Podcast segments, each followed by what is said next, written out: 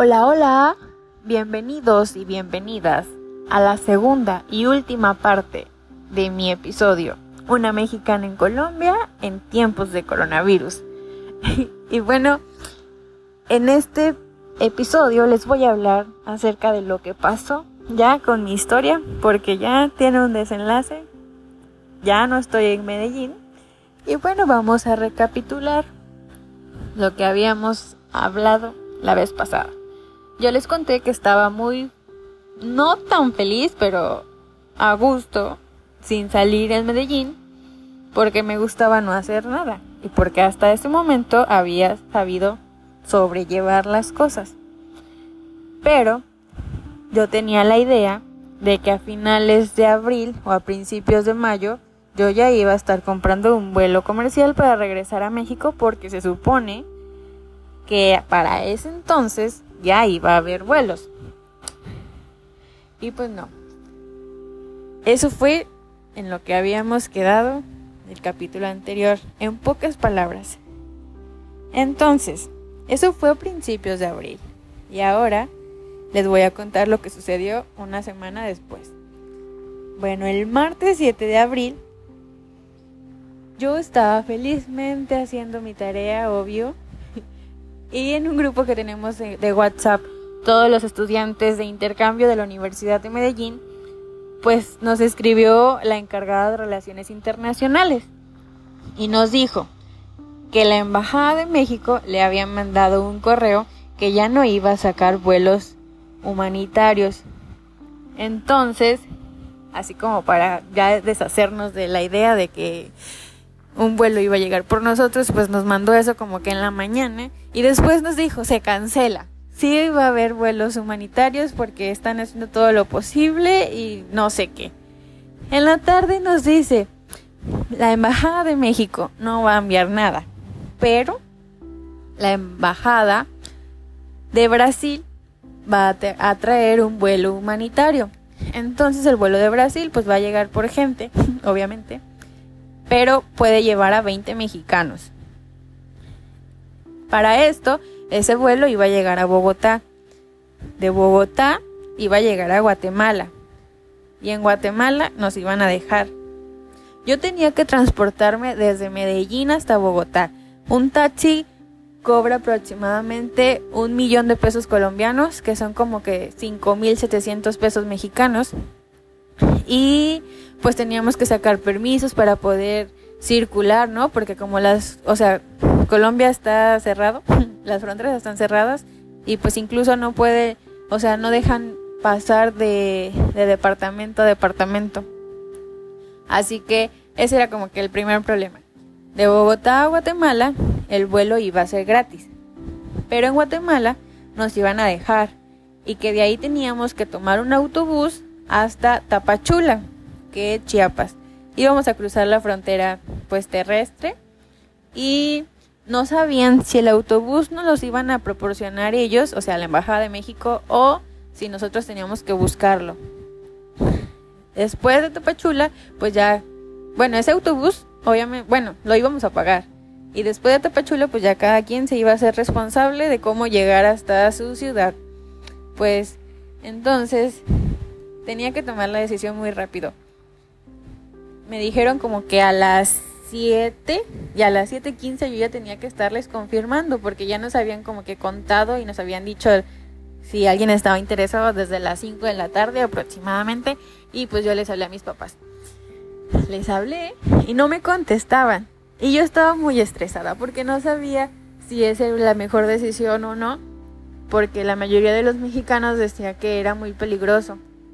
Pero también era como que si México ya no iba a mandar vuelos humanitarios, pues entonces era mi última oportunidad, porque no sabía si después México iba a cerrar las fronteras o si Colombia iba a alargar su cuarentena o cosas así.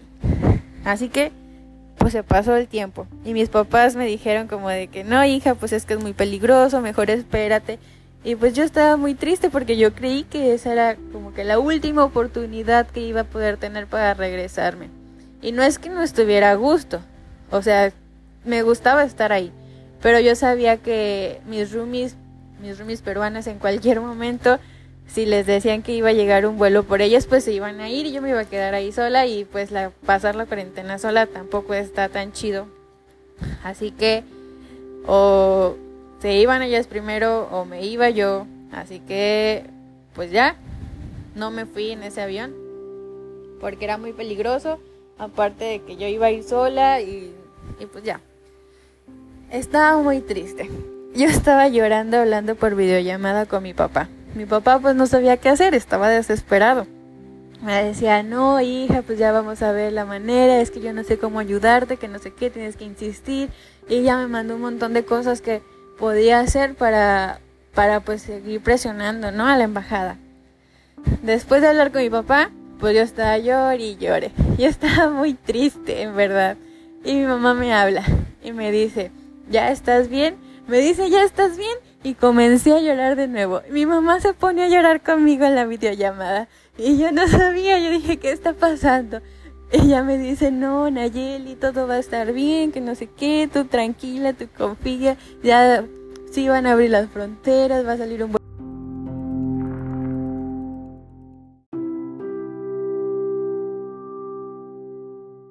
Lo comercial y ya me estaba diciendo, ¿no? Que por lo menos saliera a comprar de comer para que no me sintiera así, que, que hiciera otras cosas. Y pues no, yo estaba llorando. Y como que me veían muy delgado, no sé, porque yo les decía que comía puros hotcakes de avena. y, y pues como estaba triste, pues a veces nada más como que hacía una comida al día, ¿saben? O sea, me levantaba como que a las 11, comía a la una y ya no me daba hambre o si acaso volvía a comer, cenar como a las 7 y me dormía a las 3, 4 de la mañana y así era mi rutina. Entonces, pues ya en la videollamada también se acerca mi, mi abuelita, mi mamá pera, y también se pone a llorar. No, no, no, para mí llorar a mi mamá pera es algo muy feo. Entonces yo estaba llorando y llorando en la videollamada porque yo dije, ya no voy a poder regresarme nunca. Y pues ya, pasó eso el, el miércoles. No, no, no, el martes. Así que el miércoles pues ya mi papá difundió la información con mis tías. Yo estoy en, bueno, estaba en un grupo de, de los mexicanos que se querían regresar a México. O sea, todos los mexicanos que estaban en Colombia o que están en Colombia, no nada más en Medellín, sino en Bogotá, en Barranquilla, en Bucaramanga, en Cali, en más lugares de Colombia.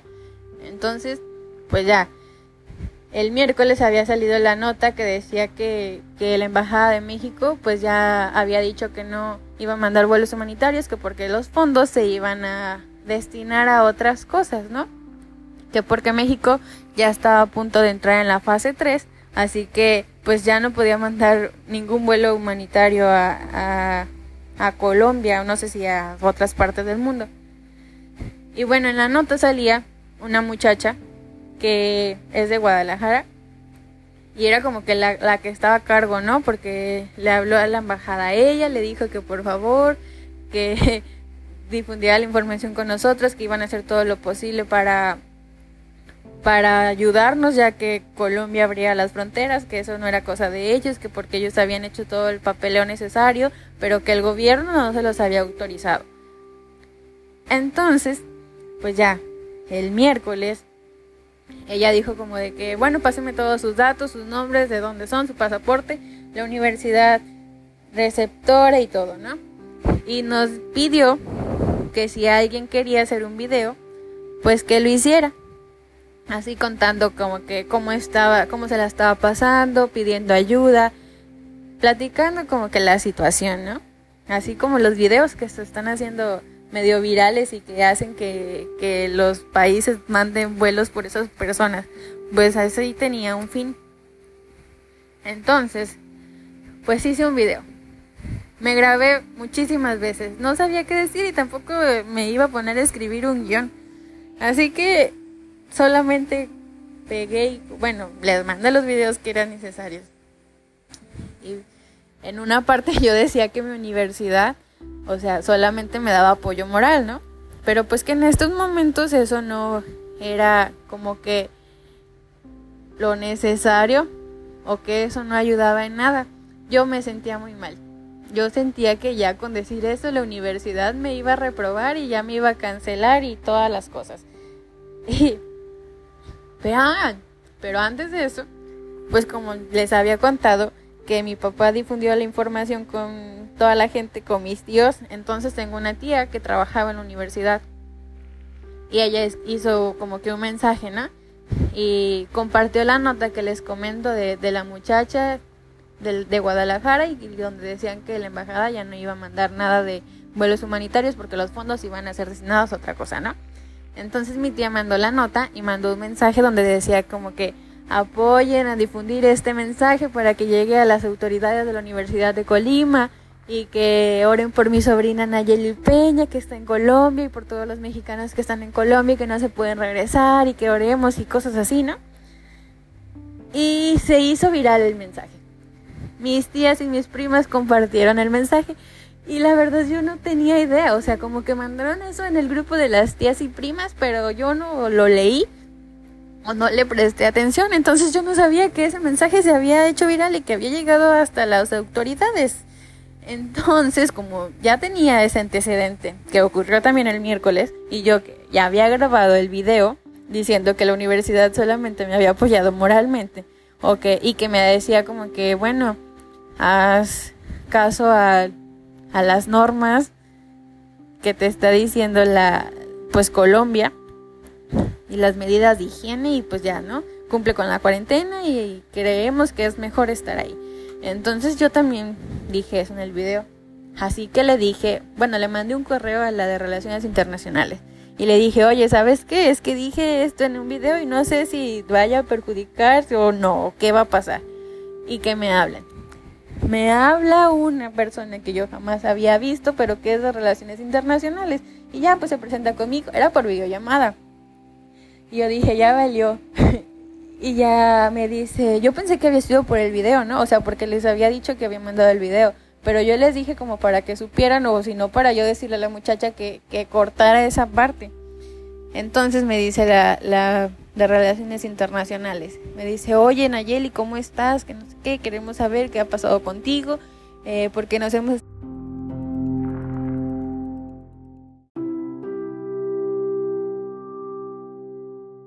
todo comunicando con todos ustedes por medio del correo y no sé qué, pero que nos llegó un mensaje. Nos llegó un mensaje por WhatsApp donde decía que Nayeli Peña, que estaba varada en Colombia, que oremos y no sé qué. Y pues me, me mandó mi directora para que te hablara, porque eso sí nos preocupó. Entonces, el mensaje se había hecho viral y había cumplido con su objetivo. Pero yo no sabía porque de hecho hasta mi tía creo que me publicó en el canal de Megacable, porque después vi que estaba diciéndole a las demás que pusieran el canal a las siete y media, que no sé qué, que ahí iba a salir la nota de, de, de la noticia y pidiendo oraciones y cosas para Nayeli, ¿no? Entonces, pues ya, las relaciones internacionales me, me dice eso y yo le comenté lo del video y estuvimos hablando un buen rato. Después me habla la otra muchacha con la, bueno, la otra encargada, la que sí conozco, la que yo le me comunicaba con ella por correo, ¿no? Y ya o sea, como que no me regañaron por el video, pero como que en pocas palabras sí me mencionaron que no era como que la manera correcta, ¿no? Y pues ya yo dije que estaba bien, ¿no? Y pues esa la encargada me dijo que que había tres muchachos, tres estudiantes también de la universidad que estaban en Argentina y que también estaban esperando por un vuelo, pero que ese vuelo era de la Fuerza Armada y pues que ya que me iban a poner en una lista, que no sé qué. Y ya, así quedó la conversación. Como a los 10 minutos me llega un correo de la directora de Relaciones Internacionales, me copió, porque era un correo dirigido a la, ni siquiera, e, eran unas siglas de EMPI, no sé, dirección de EMPI, algo así. Pero lo busqué en internet y ni siquiera estaba, era como de que de, educación a distancia, pero no, no sabía qué onda. Y ya decía como que agregaran a la lista a estos estudiantes, por favor, que ya llenaron todas las solicitudes para poder repatriarlos y, y pues regresar a México, ¿no? Y pues eran esos tres estudiantes de Argentina y yo. Entonces yo le comuniqué a mi papá, le dije, ah, pues le reenvié el correo a mi papá, le dije, me enviaron esto.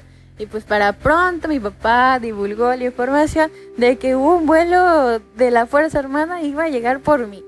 Y pues ya todas mis tías como de que no, que, que bien, que toda la gente ya pensando que iban a regresar por mí un vuelo de la Fuerza Armada, pero no era cierto.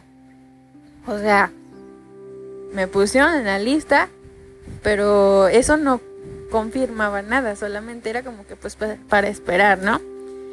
Bueno, el jueves, pues ya después de tanto drama y tanta información mal divulgada, pues me hablan. Me habla la Embajada de México en Colombia. Me dicen que posiblemente iba a salir un vuelo de Medellín a Cancún y que costaba aproximadamente 420 dólares. Y yo no sabía, yo no supe qué decir.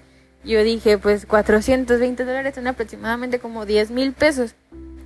Y yo no sabía si mis papás como que iban a decir que sí o si teníamos el dinero para poder regresarme. Entonces dije, oye, ¿puedo hablarle a mis papás? Porque, o sea, si nada más fuera mi decisión, yo le hubiera dicho que sí. Pero pues tenía que consultarlo y me dijo, no, que sí, ya me mandas un correo y no sé qué. Y pues ya le hablé a mis papás. No me contestaban otra vez. Ni mi mamá, ni mi papá, ni nadie me respondía. Y pues ya pasó como una hora y ya ahora sí se comunicaron conmigo. Porque yo no tenía datos, no, no tenía minutos para llamar a México, ni a ningún lado solo contaba con el internet, ¿no? Y pues por llamadas de WhatsApp mi papá tenía los datos apagados y mi mamá estaba trabajando, entonces nadie me contestaba. Y pues ya me hablaron y ya me dijeron que sí, que ya me fuera y que no sé qué. Y pues mandé el correo.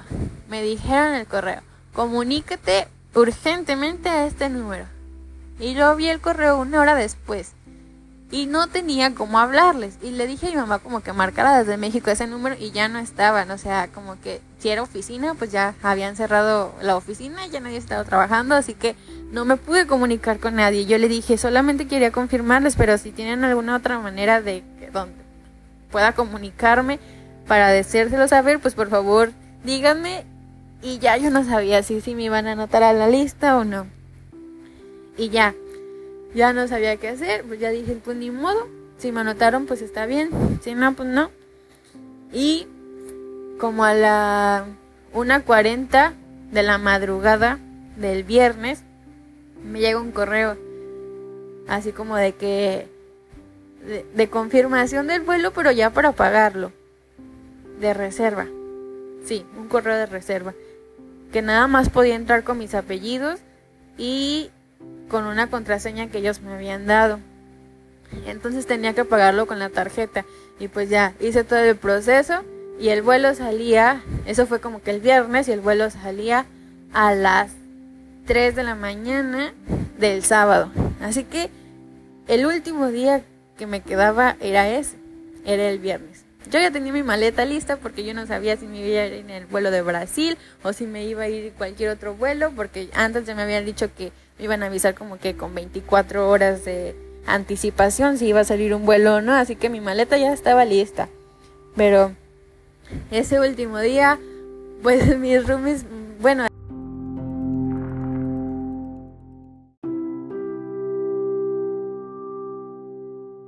Alexandra, mi roomie, me cocinó, me hizo arroz, me dio pollo y nos fuimos a beber una botella de tequila que tenía que estaba reservando para momentos especiales, pero no sabía que ese momento especial iba a llegar tan pronto, ni que sería como que mi despedida de Medellín.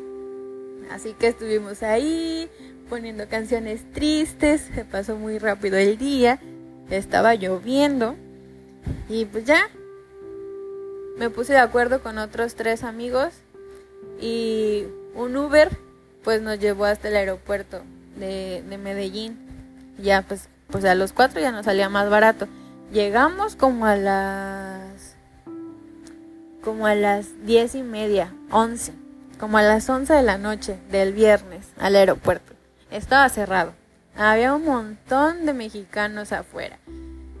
Y todos con sus maletas, obvio. Hasta como a la una nos abrieron el, el aeropuerto. O tantito antes. Entonces nos, nos formaron. Nos formaron y nos fueron nombrando por apellido. Así que cada uno iba pasando y se le ponía gel. Y en la entrada estaba la cosa esa que escanea las maletas. Después de pasar tus cosas por las maletas, por las maletas, por el escáner, pues ya estaba otra persona que te tomaba la temperatura donde salen las imágenes, no sé si ya han visto que es como que con un láser, pues así. Y ya teníamos que pasar a hacer el check-in. Todo el aeropuerto estaba oscuro. Las únicas personas que estaban eran esos que nos estaban atendiendo. Todo era como que para nosotros porque era el único vuelo que, que iba a salir y pues por el que abrieron, ¿no? Entonces ahí sí nos ponían como de que por metro. Por metro cada persona. Entonces hicimos check-in. Nos pasaron por migración. Todos respetando la distancia. Y nos pusimos en la sala de espera todo estaba como en las películas de terror, en las películas de los zombies, donde está todo oscuro y no hay nadie y nada más estás esperando a que alguien llegue y te muerda y te infecte y te mueras. no sé, estaba medio raro, pero me gustaba. Qué raro. Entonces, pues ya, pasa el tiempo y nos subimos al avión y ya nos dieron las indicaciones. El, el el piloto nos dijo que bienvenidos, que estaba feliz de poder regresarnos a nuestro país. Ay, suena medio feo, medio raro. Pero nos dijo que, que, era un vuelo humanitario. Pues en cuanto dijo que era un vuelo humanitario, pues todo el mundo se rió, ¿no? Así como de que no mames, pues nos acaban de cobrar 10.200 pesos y eso no es como que de un vuelo humanitario. Así que también dieron las instrucciones y nos dijeron que como medidas preventivas, pues el aire se estaba limpiando cada tres minutos.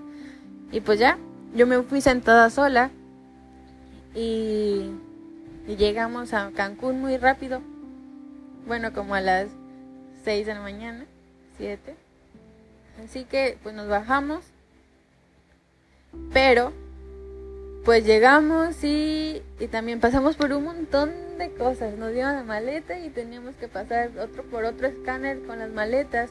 Yo llevaba una pizza entera porque yo sabía que para llegar hasta Colima tenía que pasar todo el día en los aeropuertos.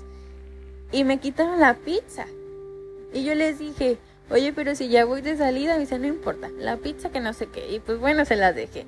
Y no me acuerdo qué otra cosa me quitaron, pero me quitaron comida.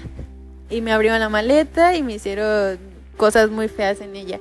Y ya pasamos, me tomaban la temperatura, nos daban como que hojitas para llenarlas, en donde nada más nos preguntaban que, que si habíamos estado en un país hace 15 días, y pues que sí, ¿no? Que si presentábamos algunos síntomas y ya te, te ponían como que los síntomas, ¿no? Tos, fiebre, cosas así. Y tú tenías que marcarlo con la lapicera si los presentabas. Pero siendo sinceras, a mí eso se me hace como que muy tonto porque si la gente que los presenta no quiere tardarse o no quiere que se lo lleven como que a otro lado, pues no va a poner obviamente que presenta esos síntomas. A menos que tenga curiosidad de ver qué pasa si los pone y lo llevan y si los tiene. Pero pero pues no, o sea, lo que quieres hacer es llegar rápido ya a tu ciudad, o sea, bien, ¿no? O sea, bien, en un estado de salud bien, sin coronavirus ni nada, pero pero llegar. Entonces, pues yo no los presentaba, así que no los llenaba y pues ya, todo bien. Mi vuelo salía de Cancún a Guadalajara como a las 11 y ya eran como las 7. Y con los amigos que venía iban a Guadalajara, pero ellos no habían comprado el vuelo. Yo lo compré justamente el viernes y ellos no lo tenían, así que ellos se tuvieron que comprar un vuelo a León y ese vuelo salía hasta las 7 de la noche y pues se tuvieron que quedar muchísimas horas más. Y pues ya yo me fui sola. Me hicieron, pues no, ya llegué y ya iba a la sala de espera, ya había hecho check-in, ya me habían puesto otra vez el láser en la cabeza y pues todo bien, ¿no? Y a veces, no, bueno, una vez también no, no me pusieron la en la cabeza, pero pasaba así como que por, por un lugarcito donde te escaneaba toda la temperatura del cuerpo y salía en una pantallita todo, todo tu cuerpo y toda tu temperatura. Pues así pasé como dos veces. Y, y pues ya,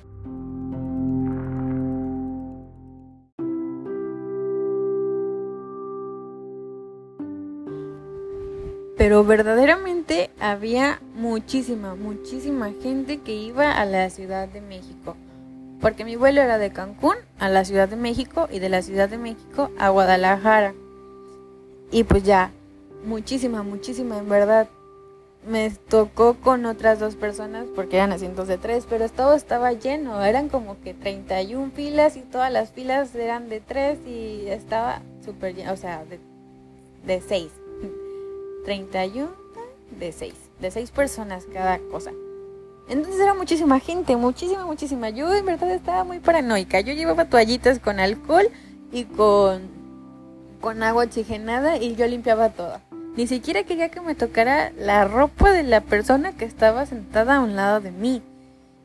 En verdad, yo dije, no me quedé en mi casa más de 30 días nada más para venirme a infectar al aeropuerto. Así que ni siquiera me pude dormir. Y, y pues ya, iba muy asustada. O no asustada, sino que en verdad me daba cosita cada cosa que tocaba. Y me limpiaba las manos y limpiaba mis guantes y me tapaba más con el tap cubrebocas y, y no tocaba nada y limpiaba todo. Pues ya, llegamos a la Ciudad de México. Y me dirigí rápidamente a pues al a la sala de espera. Llegué como a las 12 más o menos y mi vuelo salía a las 4 aproximadamente. Y pues resulta que mi vuelo estaba cancelado. Y pues a mí nunca me habían cancelado un vuelo. Así que pues fui y pregunté qué tenía que hacer. Me mandaron a las oficinas, bueno, no a las oficinas, a la recepción de Volaris y ya me cambiaban el vuelo y me dijeron que el siguiente salía hasta las 7 de la noche. Y pues ya era el único que había, entonces no me quedaba de otra. Y pues ya no había comido nada en todo el día. Así que fui y me compré dos hot dogs. Ah, porque en el aeropuerto de Cancún, pues ya ven que había bebido un poquito tequila, pues me tuve que comprar un Gatorade y me costó 100 pesos. Y ya dije, ya ni modo, ni modo. Lo compré y pues ya. pues en el aeropuerto de la Ciudad de México, pues ya ahí sí compré de comer y ya me esperé ahí hasta que se hicieron como las 5 y ya me fui a la sala de espera, pero en verdad limpiaba todo lo que tocaba. Y había muchísima gente, estaba muy decepcionada. Yo dije, ¿cómo es posible? En verdad, o sea, a diferencia de Colombia que dicen que como que es menor en economía y en otras cosas, en recursos, en de educación, en todo, o sea, había tomado mejores medidas preventivas para esto del coronavirus. Y yo estaba muy triste porque había gente en todos lados en el aeropuerto, o sea, con sus tapabocas, pero pues X, ¿no? Unos no tenían guantes, otros tosían, otros, yo dije, no, no, no, en verdad no sabía qué hacer, pues ya, ¿qué más me quedaba, no? Yo nada más quería llegar a Colima y ya. Pues ya, me fui a la sala de espera, ya salió el vuelo a Guadalajara ya en la noche y llegamos pues rápido, como en una hora aproximadamente. Y para mi suerte, un tío había ido a Chapala a hacer una consulta. Entonces, eh, pues ya fue por mí al aeropuerto y pues para, al llegar a Colima, pues había un retén, ¿no? Y ya nos nos dijeron como de qué, estábamos haciendo, dónde íbamos y que si teníamos como que identificación de que éramos de Colima. Y pues ya yo la mostré y, también nos tomaban la temperatura, pero pues tampoco es como que yo iba de copiloto, pues así que no me veían casi nada. Así que mi tío fue como que el principal es de Colima, pues pasa. Pero en todo el camino yo no vi ningún autobús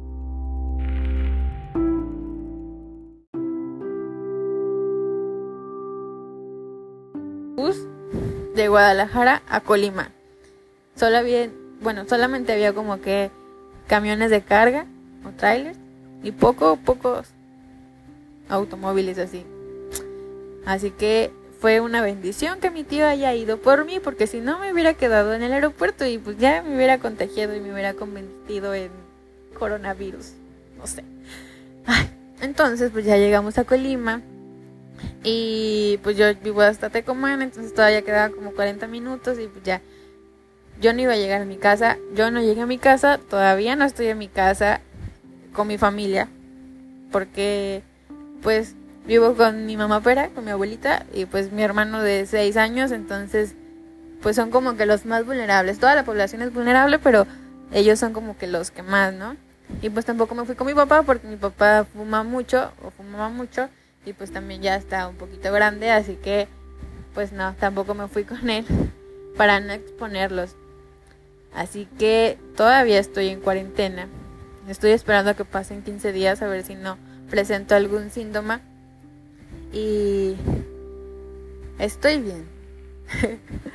en verdad, o sea, fue una experiencia pues complicada, rara, pero divertida. Hasta ahorita me la estoy pasando bien, o sea, ya después de haber llorado tantos días, tanto tiempo, y de haber pensado que no tenía una solución y de que me iba a quedar ahí varada en Colombia para siempre, pues ahorita estoy bien, ¿no? Y pude ver como que las diferencias, o sea, sí es muy triste que realmente no se queden en casa, que estén viajando, que, que lo tomen como que algo no serio, porque pues yo que estuve encerrada literal, que no salí y que sí cumplí con la cuarentena, pues sí es medio feo como que llegar a, a, tu país con la gente que amas, con la gente que quieres y que esperas ver bien y que pues la población, incluso ellos, pues no cumplan al pie de la letra lo que dicen, pues por diversas razones, ¿no? Porque tienen que trabajar o porque simplemente no pueden estar encerrados en la casa y pues ya, pero eso ha sido todo. Hasta aquí. ¿Todo bien? Estoy bien. No tengo coronavirus hasta ahorita. No me infectó nadie. Ni yo a los demás. Supongo. Creo. Y espero que pasando los 15 días pues ya pueda decir de manera 100% confirmada que pues no tengo nada, ¿no? Y ya es todo. Muchas gracias por escucharme. Recuerden seguir las redes sociales de la familia Santos en Instagram, en Facebook, la familia Santos con doble S. Y pues ya, yo soy Nayeli Peña, Nayeli Pej, en cualquier red social. Bueno, Facebook, Twitter, Instagram. Muchas gracias, nos vemos la siguiente semana y espero que les haya gustado o si no les gustó, pues por lo menos que hayan estado interesados en saber la experiencia de alguien que tuvo que pasar por, por todos, ¿no? Los procesos y el cambio de países, ¿no? Y las normas que tienen en cada uno. Pero me gusta México. Aparte no sé, sin contar la ignorancia. y la irresponsabilidad de la gente. Me gusta México, amo México y me encanta Colima y Tecomán y ya quiero que se acabe todo esto, aunque pues sí debemos de ser conscientes y pues cuidarnos para poder cuidar a los que queremos. Gracias. Bye, Per.